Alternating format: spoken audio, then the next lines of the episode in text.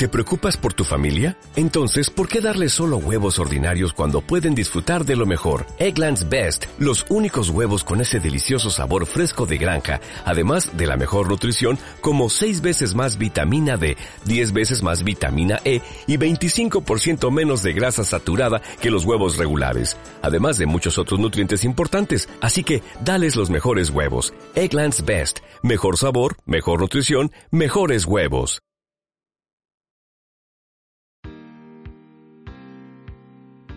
Estás escuchando FBT Podcast, la filosofía de los viajes en el tiempo.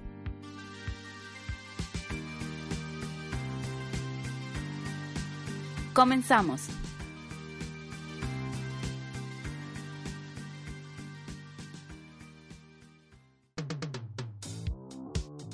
Hola a todos los que nos están escuchando, mi nombre es Abraham González y el día de hoy estoy muy contento de que nos acompañen una vez más en este podcast llamado La Filosofía de los Viajes en el Tiempo, un podcast de cine, series y otros acontecimientos que me parezcan importantes para traérselos al programa. El día de hoy estoy muy emocionado de que nos puedan acompañar una vez más, en especial porque vamos a tocar un tema muy especial que es Star Wars. Y también eh, me quiero disculpar también con ustedes porque acabo de salir de, de vacaciones apenas.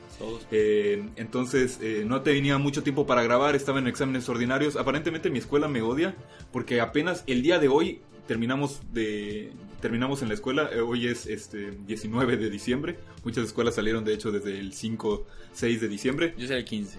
desde el 15 de diciembre entonces creo que mi escuela nos odia y pues bueno para los que nos están viendo a través de YouTube ya saben de que esta vez estamos con video entonces podrán ver que tenemos al invitado a nuestro invitado del día de hoy que es eh, Efraín Díaz ¿qué tal cómo te encuentras? Hola, muy bien, muy emocionado de estar acá. O sea, yo he estado pendiente de todos los pues de todos los podcasts, ¿no? Desde el primero. ¿por qué no te presentas? ¿por qué no les platicas un poco de ti? Bueno, primero que nada, me llamo Efraín, Efraín Díaz. Soy estudiante de medicina de la Facultad de la UADI. Eh, amante del cine, de las cosas nerds también también de las cosas nerds, como el tema de hoy Star Wars, que creo que es eh, un motivo por el que me, me, me invitó Abraham. Ujú. Me invité. Sí, de hecho Efraín me dijo de que quería ser el invitado del día de hoy. Y está bien porque sé que Efraín es muy fan de Star Wars, pero bueno, ya sabes de que le cambié un poco la dinámica. Eso Sí, me salió sí. una cosa rara en mi, en mi computadora. Lo voy a dejar. Ahí está. Este. Y vamos a, vamos a traer primero las notas del día, que como ya vieron en el, en el podcast pasado que grabé con Isaac, eh, vamos a tener notas y luego vamos a hacer la reseña de la película y luego terminamos con la sección del Six Pack, que tenemos algo muy especial planeado para ustedes. Eh, bueno, no sé, eh, voy a empezar. ¿Qué tal si te muestro eh, las notas que traje el día de hoy? Fíjate que esta, esta nota me, me da un poco de tristeza porque me hace pensar de que desde hace mucho que no grabo. Esto es del 30 de noviembre del 2017, pero de igual manera mucha gente no se enteró de ello, ¿no? En especial por el tipo de canciones que se, que se tomaron. El 30 de noviembre sacó la revista Rolling Stone su lista definitiva de cuáles son las 50 mejores canciones de este año. Entre ellas eh, había artistas este, muy reconocidos como Miley Cyrus, eh, Gorillaz, J Balvin, Arcade Fire, Ed Sheeran, entre otros. Pero bueno, yo no les, les puedo decir todas las canciones que hay porque pues, sería algo muy largo. Eh, nada más saqué como las, el top 10 de las canciones que de hecho estuve muy, muy de acuerdo en, varias que, que aparecieron ahí. Y algo que me, que me gustaría comenzar también es que este año vimos algo muy diferente, que vimos como una oleada muy inclusiva en muchos aspectos, ¿no? En el cine, en la música. Entonces, este, veo de que hay mucha influencia latina esta vez en este top, que antes nada más se basaba como en lo que había en Estados Unidos o que había en las grandes industrias. De hecho, tenemos eh, Abraham y yo desde hace, bueno, nos llevamos hace 16 años 16 años. aproximadamente, estamos haciendo la cuenta. Y tenemos un, un gusto en particular, o teníamos cuando estábamos en prepa, de un, un, un remix, un mashup de todas las canciones del año. Ah, el United States of Pop. Sí, de DJ Worm. Ajá, sí. Y siempre ha sido como canciones las típicas, ¿no? El típico pop, el típico, de hecho se llama United States of Pop. Entonces siempre han sido las típicas canciones de Bruno Mars y Katy Perry. Y este año, el de este año que salió el 13 de diciembre, realmente es casi nuevo. Como, como más diverso, ¿no? Sí, más diverso, más... eh, obviamente Despacito está en, el, en- en- en ese... En ese En la lista de canciones. Y pues obviamente le da un toque caliente, ¿no? Un toque Más rico. diferente. Sí, de hecho, no- no- hace mucho que no escu- escucho el United States of Pop. Lo voy a escuchar este año. Qué bueno que me lo recuerdas. Porque yo era muy fan. De hecho, siempre los tenías bajadas esa, esa, Sí, esa remix. Que son las 20 mejores canciones de Billboard a través del año, ¿no? Sí. Entonces, bueno, yo voy a empezar eh, diciéndoles la, la lista de, de la Rolling Stones. El número 10 está Future, eh, Mask Off. Hay algunas canciones que se sigue sintiendo esta influencia igual como de Estados Unidos, que es como un, un playlist un poquito más gringo. Sin embargo, pues ahorita vamos a ir comentando algunos, ¿no? En el número 9 está Lost for Life de Lana del Rey con The Weeknd. Fíjate, a mí, a mí me gusta mucho Lana del Rey, tengo ahí un par de discos. Siento que cada vez me gusta menos. O sea, sí, me, me empezó gustando mucho y ahorita ya no me gusta tanto. Tal vez era tu onda de, de lo desconocido, ¿no? De que era algo De nuevo, algo lo alternativo. algo, algo indie, ¿no? Sí, pero realmente ya como que después me da un poquito de flojera. Esta canción me gusta, no es mi favorita, pero está padre, el video también me gusta.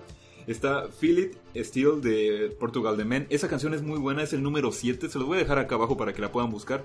Fue una de mis canciones favoritas de este top y vale la pena que la escuchen. En el número 6, en el número 7 está Despacito, que ahí sí tuvo una sorpresa porque te digo de que no sé si se basaron tanto en la calidad musical, no digo que Despacito sea una mala canción, sino que creo que se basaron un poco fama.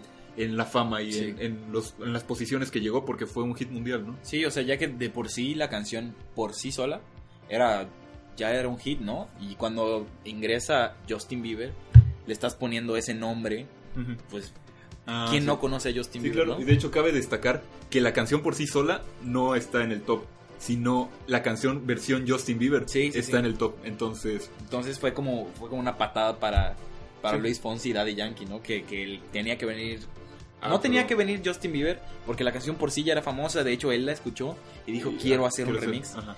Y tal vez eso le dio como un impulso a otro Pero- otro otro campo, ¿no? De Pero si esas son patadas, yo creo que me pateen todo el tiempo. Porque, o sea, hizo que Sí. en qué momento íbamos a pensar que Luis Fonsi llegaría al número uno de- Sí, del mundo. del Entonces, mundo. eso está bastante bien. En el número 5, Migos, eh, featuring Lil Uzi Vert, Bad and Bungie. Entonces, eso Bad casi, Bungie. casi no nos llega aquí a México, ¿no? Eh, también el número en el número 5 está YouTube Lights of Home. En el número 4 Cardi B Bodak Yellow, que no sé, es, es como es, es como rap. Así que si les voy a hacer un playlist y lo voy a dejar en la parte de abajo para que lo puedan conocer, para que igual si se identifican un poco con estas canciones. En el número 3 está Kendrick Lamar Humble. Esa canción me gusta mucho. Muy es buena. muy muy buena y de hecho está nominada al Grammy como la mejor canción del año. Y realmente está muy padre. Me gusta más que nada la letra. Estaba viendo que Kendrick Lamar, que lo han proclamado el mejor rapero de contemporáneo, Sí, listo. eh, hasta David Bowie sacó las influencias de Kendrick Lamar para su último disco antes que falleciera, el Blackstar.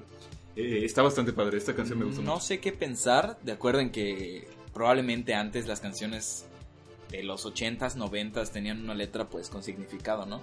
Y ahorita no es que no tenga significado Humble, pero el Pero es este ritmo más repetitivo, que, ¿no? que sit down Ajá, Big Humble.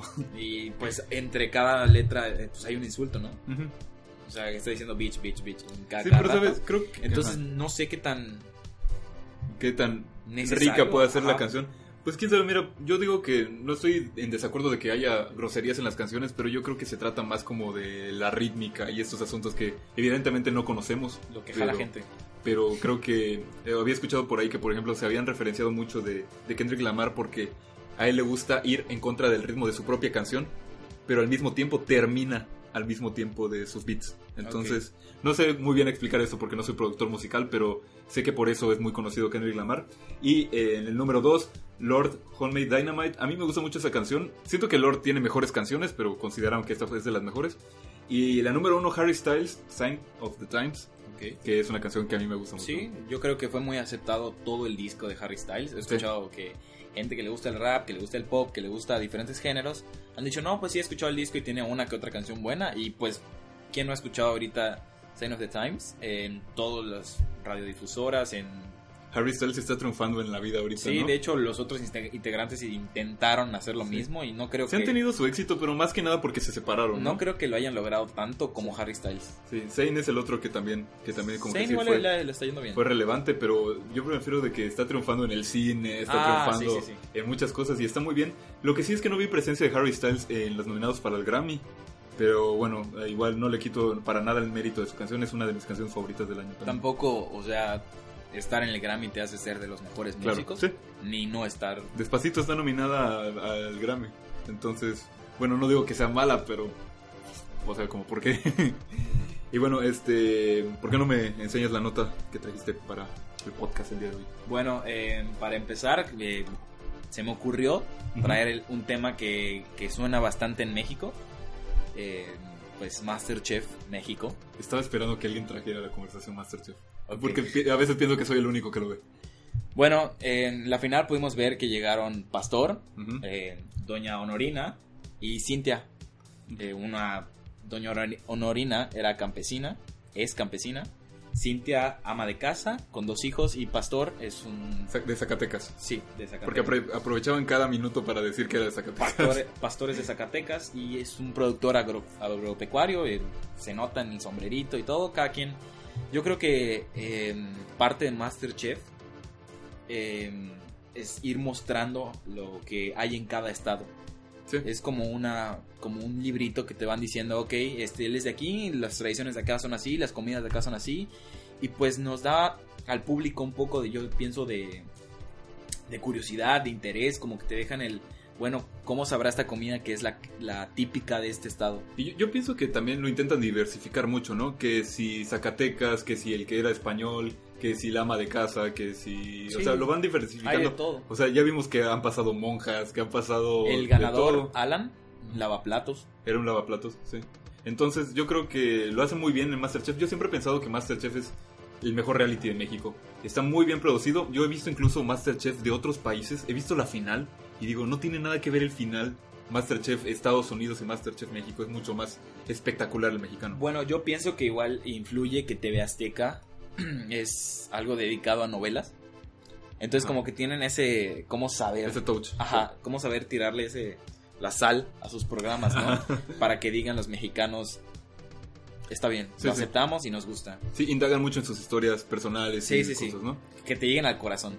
Y en este caso, ¿quién ganó? Y pues, lamentablemente, bueno, no lamentablemente, pero no pienso que haya sido lo correcto, a mi parecer, mi opinión, que Doña Orin- Honorina haya ganado. Doña Honorina. A mí, a mí sí me gustaba Doña Oro- Honorina. Perdón, pero se me olvidó el nombre. Este, sí me gustó porque, ¿sabes que Entiendo que desde el principio ella, pues sus platos estaban feitos, este, pero los hacía como que con mucho corazón. Y cada vez como que le iba saliendo más padre, más padre, iba emplatando mejor. Bueno. Eso me gustó. Pastor también siento que podía ganar. De hecho, yo era, yo era un poco... eh, estaba, pastor. eh, yo era fan de Pastor, eh, pero igual que haya ganado Honorina me pareció lo correcto. Me gusta porque siempre gana así como que la más tradicional. Siempre gana. Y creo que lo hizo bastante bien. Hubieron dos chefs invitados, uno español y uno mexicano. Te digo una cosa, siento que no me cayeron tan bien esos chefs Que invitados. eran muy déspotas, ¿no? Sí, pero... Y aparte como que eran inexpertos. Decía, pues yo no conozco este plato, pero Sí. me parece interesante, Sí. no sé qué. Yo, pues O sea, tienes si una vas a- estrella Michelin, ¿no? Si vas a ir, si vas a ser chef y si vas a ir a ser eh, juez a un país, mínimo investigas, pruebas antes de ser en un programa que pues tal vez sea internacional. O sea, Sí, yo no, no, no conozco si lo están llevando a otros, a otros países, Masterchef México. Entonces, el chef al ir a un programa así, pues yo pienso que debería estar más preparado en el tema que va a calificar. Pues sabes, a lo mejor no son expertos en cocina internacional, pero yo creo que como persona, como persona de producción, yo, yo he participado en algunas cosas así como de tele, incluso en la escuela, debes de estar al tanto de todo, ¿no? Y si sabes de que, de que si los chefs que van a llegar no conocen de eso, pues no los invitas, ¿no? Pues Aparte de que, eh, o sea, no es por nada, fueron un poquito odiositos, ¿no? Sí. O sea, yo pienso que a veces los invitan y nos dicen, ah, tal chef de no sé dónde, ¿y quién lo conoce? Sí, claro. O sea, no, no pienso que los expertos en cocina se pongan a ver Masterchef. sí. Porque para ellos la cocina que muestran pues debe ser una burla, ¿no?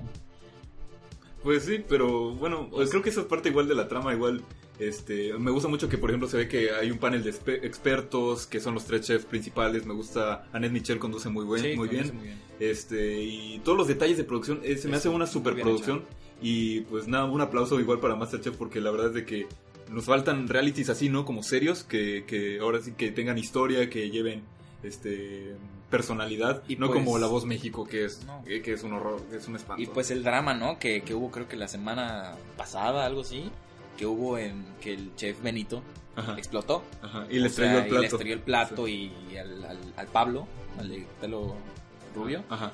no, le dijo de hasta de que se iba a morir.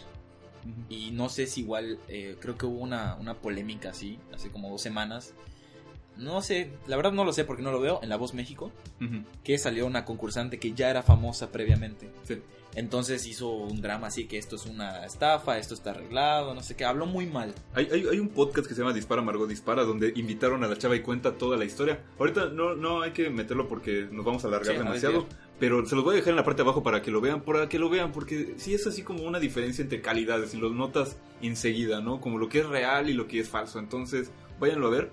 Igual sé que, que este, La Voz México terminó la semana pasada y que ganó eh, el equipo de Laura Pausini, ¿no? Ok, no sé. Entonces, vayan a checarlo, se los voy a dejar en la parte de abajo para que lo vean. Oye, eh, ¿te parece si sigo con la siguiente nota? Sí, y nada más eh, agregar que pues Doña Honorina ganó un Mm, millón Ah, sí. de un millón de pesos, en los cuales dijo al principio que no sabía qué hacer con ellos, pero ya después dijo quiero ayudar, ayudar a, A la a una compañera, Ajá. A la ecología y a una a compañera. una compañera Que- que... no tiene casa, eh, que la quería ayudar económicamente y a la ecología. Me parece muy adecuado. Felicidades, Honorina. Eras la mejor. Sí. Entonces, bueno, vamos con la siguiente nota. Si nos están viendo a través de YouTube, ya saben que se nos paró la cámara una vez más. Eh, es algo, un de- una cosa de producción de mi cámara que realmente no tiene tanta capacidad para aguantar tanto video.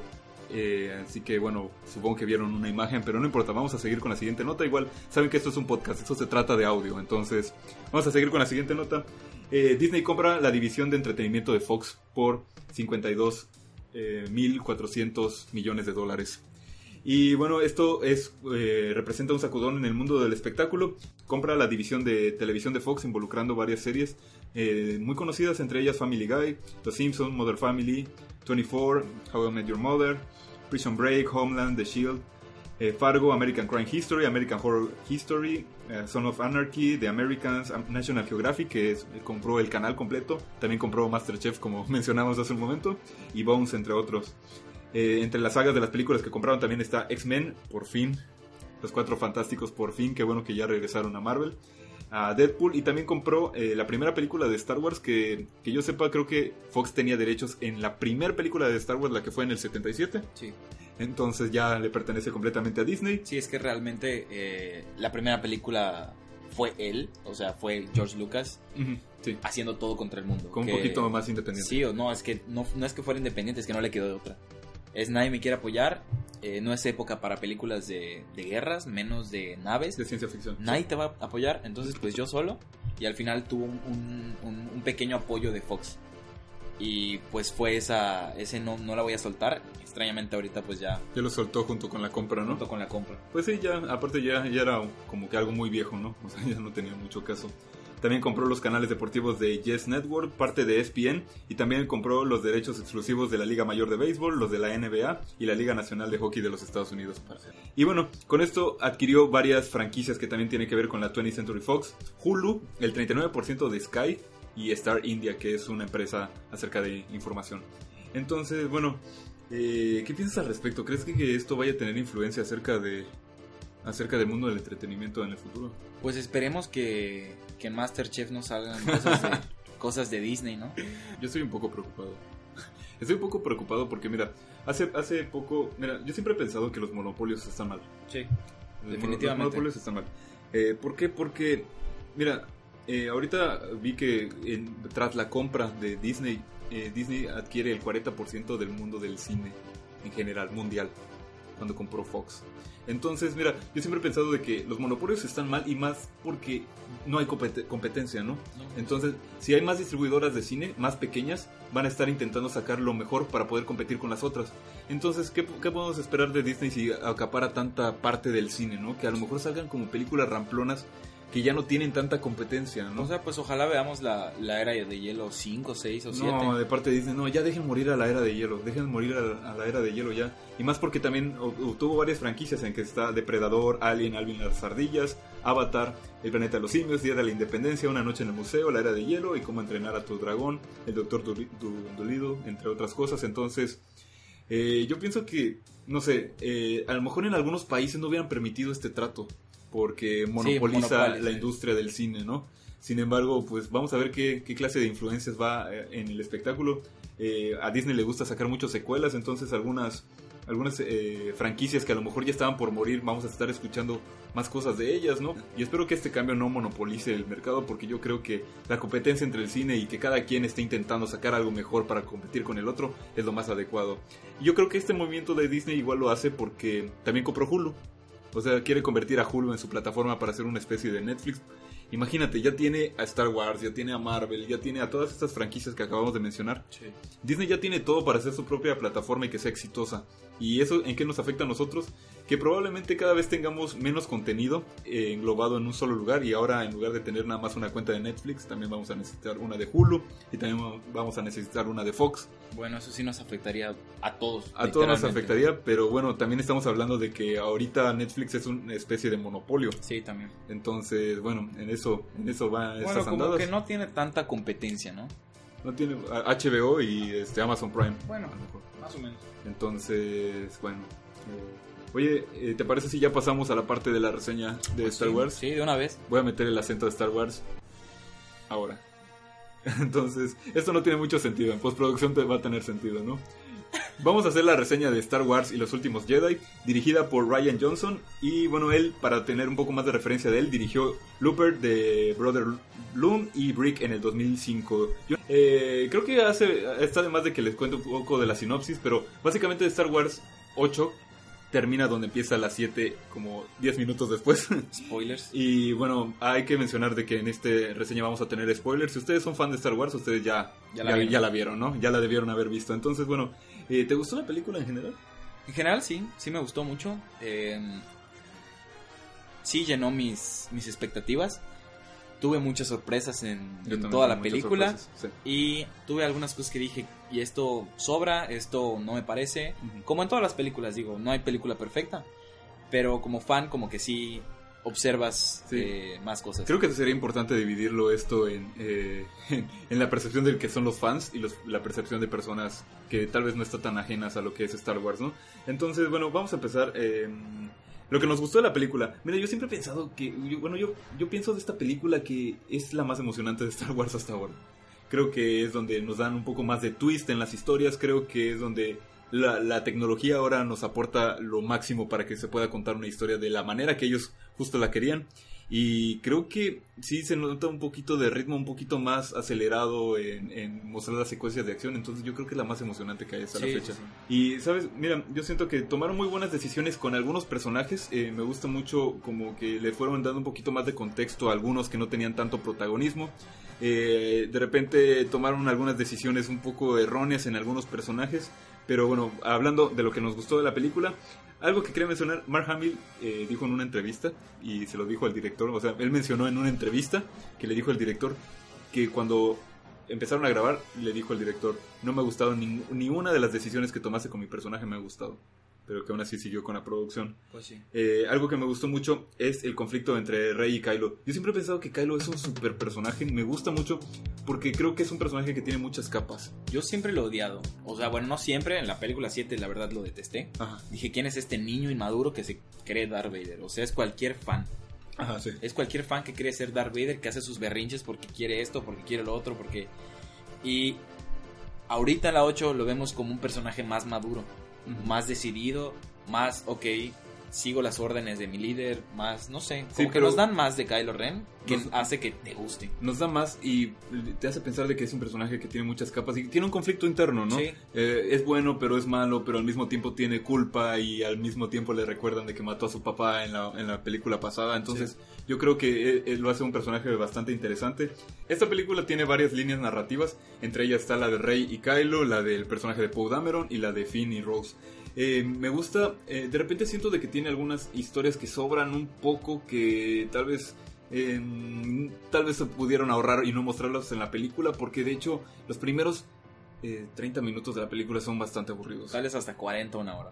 Sí, creo que la historia tarda demasiado en detonar y, y yo siento que en especial porque tiene un poco de, de historias intrascendentes o que no nos importan. Por ejemplo, yo creo que me hubiera ahorrado todo lo que tiene que ver con Finn y Rose. Creo que lo pudieron haber recortado de la película y hubiera avanzado sin ningún problema. Sí. En Rey, yo pienso que Rey y Kylo eh, tienen ese, bueno, al menos yo tengo ese, como que los fantaseo, ¿no? De que en algún momento lleguen a hacer algo juntos. ya sean hermanos o ya sean eh, pareja, no lo sé qué van a hacer, no sé por qué tienen esa conexión, no lo han explicado, pero pues esperemos que en, en la siguiente ya nos den una explicación. De- A mí, a mí no me gustaría que estuvieran juntos de ninguna manera. Y más porque siento que no tienen enlace entre sí.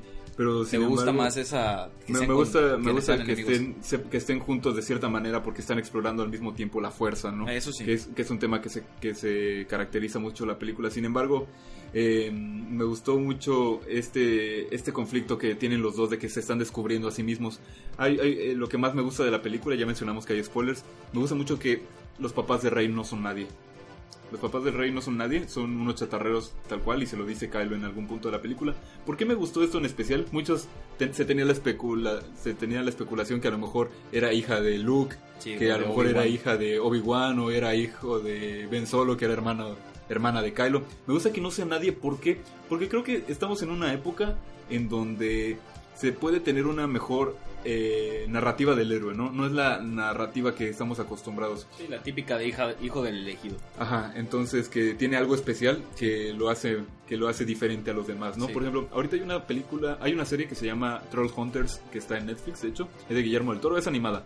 Eh, solo porque supe que era de Guillermo del Toro vi el primer capítulo y manejó algo muy interesante que a mí me pareció importante para las nuevas generaciones. En esa historia es un chavo que de la nada lo convocan para que sea un cazador de troles y te van mostrando el, el arco del héroe donde él va conociendo a sí mismo sus poderes y todo eso. Pero lo importante de esta serie y lo que te hace reflejar es de que cualquiera puede ser un héroe. Sí. Cualquiera, no, no tienes que ser especial y este y esto de que todos son especial por nacimiento, creo que es algo que nos están mostrando desde hace mucho. Y yo creo que lo vemos eh, no solo en Rey, porque Poe no es Pues no, no es nadie tampoco. eh, Rose, Finn es un clon más también. sí, un trooper. Un, un Stormtrooper, perdón. Entonces, este. eh, me gustó que hayan tomado esa decisión. A algunos les decepcionó que no fuera nadie, pero yo creo que fue algo muy adecuado. No, yo te, o sea, yo te comentaba que probablemente haya sido una mentira de Kylo Ren, es como que mi, mi esperanza, ¿no? De que Kylo Ren le dijo, ¿sabes qué? Tú eres, no eres nadie, tus papás no fueron nadie y yo soy lo único que tienes. Entonces, como para convencerla de, de unirse, ok, pues no tengo nadie más, él es el único que le importa. Yo me, yo me voy a decepcionar un poco si sus papás sí, sí, son alguien. eh, son, son alguien, la verdad. Pero bueno, ese ya es, ya ya veremos. Ya veremos en dos años. Bueno, vamos a hablar de lo que no nos gustó. Ya, ya sé que ya lo fuimos mezclando todo, ¿no? En ocasiones pienso que el guion está un poco entorpecido, ¿no lo Sí. sentiste así? Sí, eh, en ocasiones tiene eh, chistes, como me comentabas, de Rey explorando la fuerza, esperas que sea un momento serio, esperas que sea un momento que le cueste trabajo, y vemos un look. Bromi- bromista, ¿no? Cuando en la parte en especial cuando le pone la hoja en la mano. Sí. ¿En qué momento iba a hacer Luke eso en las demás películas? Sí, de hecho, eh, me imagino que por eso es que Luke dice, bueno, que Mark Hamill no le gusta tanto este personaje de Luke, ya que a Luke se le ve muy diferente a como fue antes. Lo vemos con miedo, lo vemos eh, con un humor extraño, Sí. lo vemos lo vemos cambiado, ¿no? Porque sí han pasado 30 años, 40 años, pero pues la esencia de un Jedi debería seguir ahí, supuestamente, Sí, sí. y lo cambiaron mucho. Lo cambiaron mucho en esta ocasión. Eh, tiene muchas escenas como de humor, estilo Disney. Algo que tampoco me gustó es de que hay una sobrepoblación de personajes increíble en la película. Hay demasiados personajes y muchos no aportan absolutamente nada. Como ya mencioné, eh, Finn y Rose no aportan casi nada a la película. También sale el personaje de Benicio del Toro, que no aporta tampoco mucho a la película. Eh, Yo- Chewbacca está sobrado, Citripio está sobrado, Arturito está sobrado. Yo creo que fue más muchos eh, personajes. Finn fue más como vamos a terminar la batalla que quedó pendiente de Phasma y Finn. Ajá, sí. Y se terminó, supuestamente. Pues sí, y eso también, bueno, ahorita vamos a hablar un poquito más adelante de, de Phasma, que también tengo un comentario especial de eso. Sí. También están los Gorks, que son los animalitos que aparecieron. Los Gorks, bueno, está Eh, en tu lista de not me gustó, está. pero realmente en mi lista sí me gustó. Sí, pero ¿por qué? Me dieron ternura, realmente. Pues pero o sabes, sea, Yo siento- son personajes innecesarios, son personajes que sobran, son personajes que, ¿qué? O sea, que para que lo compres el peluche, como dices tú. Sí, es para que compres el peluche. Pero me gustaron. Ya salieron los peluches de los Gorks. Y me gustaron también. Pues sí, pero por ejemplo, yo siento que cada, cada cosa que debe de ponerse en una película es para justificar Sí, algo. Y si eso sí. me dices que el fin es financiero, los Porks y, y Chewbacca también no aportaron nada a la película. Sí. Eh, mira, fíjate, eh, algo que tampoco me gustó es de que la película tiene muchas líneas narrativas, demasiadas. O sea, están pasando demasiadas cosas al mismo tiempo. Están pasando tres conflictos al mismo tiempo y luego que la parte de los casinos, que la parte de las carreras, que Rey, que si el pasado de la fuerza, que si Yoda. Pasan demasiadas cosas en esta película y yo siento que si le quitáramos un poquito, si le editáramos, este, creo que podríamos quedarnos con una película que termine en 45 minutos. Pero creo que igual tiene mucha oportunidad para que le metan easter eggs que también no sé qué tan necesarios pudieron haber sido. La película también tiene un discurso animalista que siento que está un poco fuera de lugar, que es esto de como de de Chewbacca cuando no se quiere comer al Gorg porque lo están viendo, Sí. cuando intentan salvar a los animales del establo. O sea, no, no siento que esté mal este discurso animalista y qué bueno que lo estén enseñando a las nuevas generaciones, pero qué tan necesario era en una película de Star Wars, se siente como fuera de contexto o por qué se estarían preocupando de algo así en medio de una rebelión intergaláctica. Pues sí, ¿no? Es, está como, como de sobra, Sí. tal vez. Y no sé qué Igual el tema apoyar que- a las buenas conciencias, o sea, como que creo que queda de más en esta El- película. Yo, y viene de la mano con el tema que te decía de, de, la, de la inclusión, ¿no? De, de que metan a personajes inter, o sea, de, de varias razas, ¿no? De que vemos a Finn, vemos a, a Rose ahora, vemos Poe es latino. O sea, todos tienen como, como ese, ese mensaje de que todos van, pueden estar en el universo de Star Wars, porque pues es un universo realmente. Entonces obviamente van a haber diferentes razas, pero es algo que jamás se había hecho tan marcado. O sea, sí habían diferentes razas alienígenas supuestamente, pero no habíamos visto este, ah, un, un asiático, un... Sí. Entonces, Sí, creo que a, a lo mejor como decimos a, lo- a los fans les puede molestar mucho este, sí, a, este los, cambio, a los fans que son esos, esos, esos freaks. muy fans. Freaks porque cuando yo fui a ver la película, que por cierto quiero decir que me dormí la primera vez que la vi, ya la vi dos veces, este, yo estaba sentado al lado de una especie de Yoda, Luke Skywalker, que sí se veían algunos decepcionados de la película, ¿no? Eh, tiene de hecho un 93% de aceptación en Rotten Tomatoes, sin embargo al 57% de los fans no les gustó Sí, la no película. gustó. Entonces, bueno, No les gustó, pero pues he visto que tienen eh, ganancia muy buena. Sí, ha tenido recaudación, es el, el mayor estreno en Estados Unidos hasta la fecha, bueno, de este año. Eh, la- el mundo del casino, ¿era necesario realmente? Yo creo que casino? no. Yo creo que, bueno, sí te dije, es, es un mundo nuevo que nunca había salido en Star Wars. Ese, esa escena de gente rica, gente elegante, gente que desperdicia, gente que maltrata. Lo hemos visto en otras películas, nunca en Star Wars. Ujú. Tal vez habíamos visto en Mos Eisley eh, una cantina de borrachos, ese tipo de cosas, pero eh, el contrario, jamás lo habíamos visto. Tal vez es bueno meterlo, pero sobra, ¿no? No nos trajo nada. Yo siento que se siente muy ajeno a lo que es Star Wars. Y más que, si se dan cuenta, la escena del casino no, yo, yo digo que no aporta nada No, porque no ni siquiera nada. hay ningún personaje adentro del casino que termine siendo relevante, sino todo Sí. ocurre después. Solo Benicio. Solo Benicio del Toro, pero Benicio del Toro se lo encuentran en la parte donde están las celdas, ¿no? Sí. Entonces yo digo que la escena del casino lo hubieran quitado igual. Y bueno, eso... y, y eso- como te comentaba, igual y traía el, eh, el tema, ah, ya estamos en este planeta, vamos a mostrar a un niño al final que, que usa la fuerza. Sí. Entonces, vas a ir, la historia va a girar en torno a esto, o sea, no sabemos qué va a pasar, pero va a ser en el planeta que nos mostraron del casino. Pues sí, es como anticipar la- lo que sigue, ¿no? De. Star Wars. Oigan, eh, Disney, Disney, si me haces Stranger Things intergaláctico, me voy a quedar muy molesto con lo que, con las decisiones que vas a tomar con, su- con tu franquicia. Sí, o sea, Abraham piensa que, que realmente Es que a como, a como los va, niños que salieron al final puede ser lo, el tema de las siguientes trilogías, pero oye, mm, creo que se me hace un poco de mal gusto. No quiero ver a los Goonies intergalácticos, honestamente. Y bueno, eh, también, algo que también mencionaba acerca de las líneas narrativas de la película, tiene tres, como ya mencioné. Tal vez no es necesario que este discurso, que la, la película maneja un discurso, ¿no? Que al final de cuentas es, ni los buenos son tan buenos, ni los malos son tan malos. Tan malos. Entonces, eh, yo pienso que esta historia te la dicen tres veces, ¿no? Que es acerca de Kylo, acerca de Poe. Sí, y Kylo no es tan malo. Rey en algún momento También- también falsea con la. Se deja, se deja se caer en deja la fuerza. Sí, en, En la- la- el lado en oscuro. lado oscuro. Entonces, tal vez no es tan buena.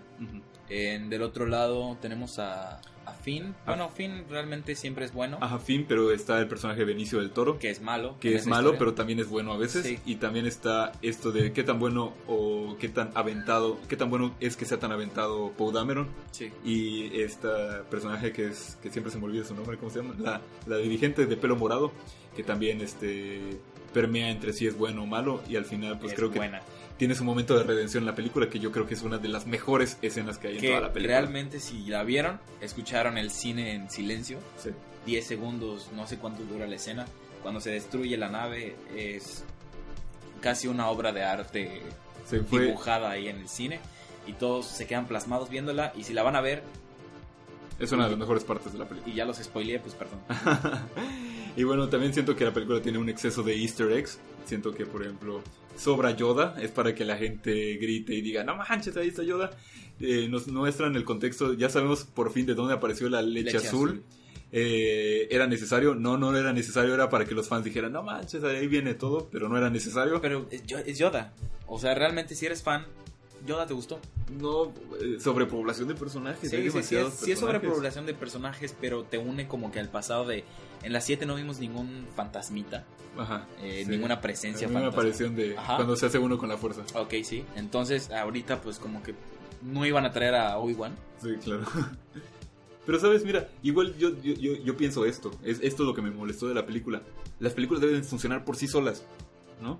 Entonces, por ejemplo, no necesito el cameo que me va a anticipar lo que viene en la próxima película. No necesito nada de esto. Sino hay que...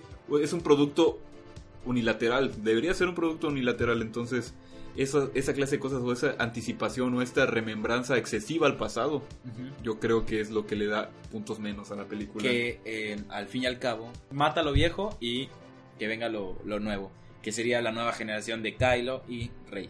Porque pues ya no va a estar el líder Snoke que muere de una forma...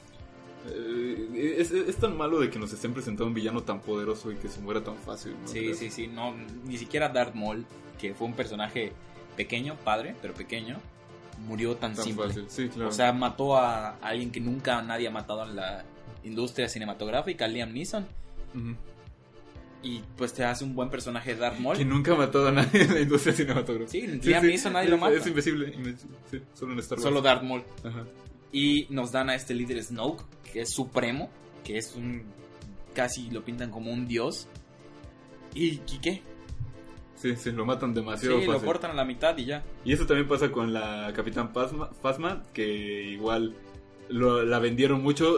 La Capitán Phasma tiene este un cómic propio y la matan en un segundo igual y nunca se quita el casco y creo que es eh, desaprovechar un poco a Gwendolyn Christine que sale en Game of Thrones para, para que ni siquiera se vea su cara, ¿no? Sí, sí, sí. Eso y, está chistoso. y, pues solo sale un ojo y es como que, ah, sí era ella. a lo Sí mejor y no muere, ¿no? A lo mejor ahí sale toda desfigurada en las siguientes películas, ¿quién sabe? O sea, si Anakin sobrevivió Si Anakin sobrevivió, sí, todo puede pasar. volcán y perder a los miembros, pues ella puede sobrevivir. A... Si Leia, sobrevivió. Ah, qué buen momento. si Leia levita y se atrae hacia la nave para sobrevivir usando, usando la fuerza como jamás lo había hecho, como jamás habíamos visto utilizar a Leia, más que cuando se había comunicado mentalmente con Luke, pues Sí. ¿qué, qué más podemos esperar? O sea, ya no sabemos qué esperar de Wars. Sí, ya, por eso tiene muchos tweets, tui- muchos tweets, Muchos, muchos plot twists. plot twists la película. Entonces, bueno, ¿cuánta, cuánta, cuánta calificación le darías del 1 al 10? Guay. ¿Cuántos, ¿Cuántos Yodas les, da- No me le das a la película? esto. Bueno, yo, yo voy a empezar mientras lo piensas. Yo le voy a dar 8 Yodas a la película, porque al final de cuentas es muy emocionante, es muy padre de ver. Eh, tiene cosas muy necesarias que no me gustaron, prefiero, me quedo con Rogue One. Y yo le voy a dar un 8 Yodas de 10. Yo creo que le doy nueve Yodas. 9 Yodas de 10. Por emoción, por sentimentalismo y por nuevas cosas. Ok, perfecto. ¿Y cuánto le das de Yodas a Rogue One? A Rogue One les doy 10 Yodas de 10. 10 Yodas de 10 Yodas. Entonces, No, tu votación ya no es ahí confiable. está. Pónganos en la parte de abajo igual qué opinaron acerca de esta película. Yo sé que a muchos no les gustó, yo sé que a muchos también la amaron. Y para que ya podamos hacer una retroalimentación después. Y bueno, ya vamos con la última parte del podcast, que es la sección del Six Pack, que es la nueva sección que trajimos eh, igual en el podcast pasado, que lo pueden ir a checar, eh, que va a estar en la parte de abajo. Y eh, son tres recomendaciones de lo que tú quieras. Tienes nada más 15 segundos para poder decirlo. A los 15 segundos lo voy a poder, lo voy a cortar en postproducción. Entonces, ¿por qué no empezamos con la primera? Mi primera recomendación es Roba como un artista de Austin Kleon. Es una, un libro muy bueno acerca de cómo inspirarte en la obra de los demás para hacer tus propias producciones, tus propios trabajos. Y más que robar, es como tomar inspiración acerca de todo. Entonces, descárguenlo en... Yo también les voy a recomendar un libro llamado El perfume. Tal vez habrán escuchado de la película El perfume historia de un asesino. Está en Netflix y este eh, lo pueden descargar en iTunes o en Amazon. Es un libro muy bueno con muchísimas experiencias, eh, juega con tus sentidos y se lo recomiendo. Y bueno, yo les voy a recomendar una producción de Netflix que se llama 1922. Es una película escrita por Stephen King, bueno, basada en una novela de Stephen King que se trata acerca del papá y un hijo que matan a la figura materna de la familia. Entonces vayan a ver, está muy padre. Mi segunda recomendación va a ser una serie que se encuentra en Netflix. Se llama Cosmos y está protagonizada por Neil deGrasse Tyson. Realmente la serie se trata de el origen del universo y nos da un viaje increíble eh, con muchas experiencias visuales. Se las recomiendo. Mi tercera recomendación es una película de Netflix que está en Netflix que se llama Zodiaco. Es una película protagonizada por Jake Gyllenhaal, Robert Downey Jr. y también aparece Mark Ruffalo. Está muy buena, es acerca de un crimen policíaco, acerca de un chavo que mata gente y que va mandando mensajes a través del diario. Veanla.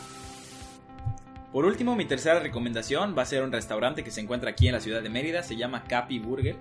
Es un restaurante de hamburguesas muy ricas. La verdad, yo soy amante de las hamburguesas y esas son mis hamburguesas favoritas de acá. Se los recomiendo. Les vamos a dejar una foto o un link o lo que sea para que ustedes lo vean. Y bueno, ya con eso terminamos la sección del Six Pack y eh, el podcast del día de hoy. ¿Cómo, ¿Qué tal? ¿Cómo te sentiste, Fred? Pues un poco nervioso, jamás había hecho algo así. Normalmente actúo como si fuera alguien más. Ajá. Eh, ya había ayudado a Bran anteriormente en algunas producciones. cortometrajes. Sí, y pues cuando eres alguien más, pues puedes jugar con eso. Pero cuando eres tú mismo hablando, siendo tú mismo, creo que es un poco más difícil. Es más difícil ser, ser uno mismo. Sí. Y más que la gente se pone un poco nerviosa cuando se le pone la cámara y el micrófono. Sí, sí, ahorita ya es doble. Si hubiera sido solo el micrófono como los anteriores, pues igual no estaba tan mal. no, pero igual, este, igual una disculpa porque se paró la cámara varias veces, igual les voy a meter una imagen por ahí, pero igual saben de que nos pueden encontrar a través de YouTube y también a través de iBox y también a través de Apple Podcast, que es la plataforma donde nos estamos estrenando. Entonces, Efraín, ¿te gustaría dejar eh, alguna red social para que te puedan seguir? No arruines mi, no arruines mi podcast. Pues estoy en Instagram como Efra Díaz L, en Facebook como Efraín Díaz Loría y es todo, no manejo ningún otro más. Perfecto, entonces saben de que a mí me pueden encontrar como FBT Podcast a través de Facebook y también para YouTube y todos los links los voy a dejar en la parte de abajo. De igual manera a mí me pueden encontrar como FBT Podcast. ah, De igual manera a mí me pueden encontrar como FBT Podcast. ¿Cuál es tu fu- fucking problema? ¿Qué hice? De igual manera a mí me pueden encontrar como FBT Podcast en Facebook y también en Twitter y también en Instagram como Abraham González.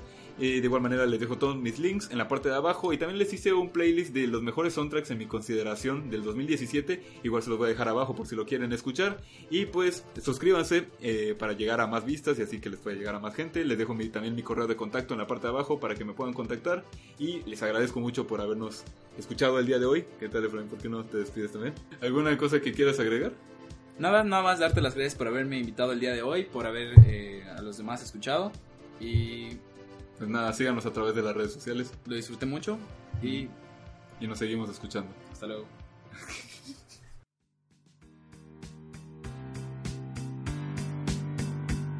Acabas de escuchar FBT Podcast, la filosofía de los viajes en el tiempo, donde la violencia, la acción y lo irreal es lo más divertido de ver y también de escuchar. Nos escuchamos en la próxima edición.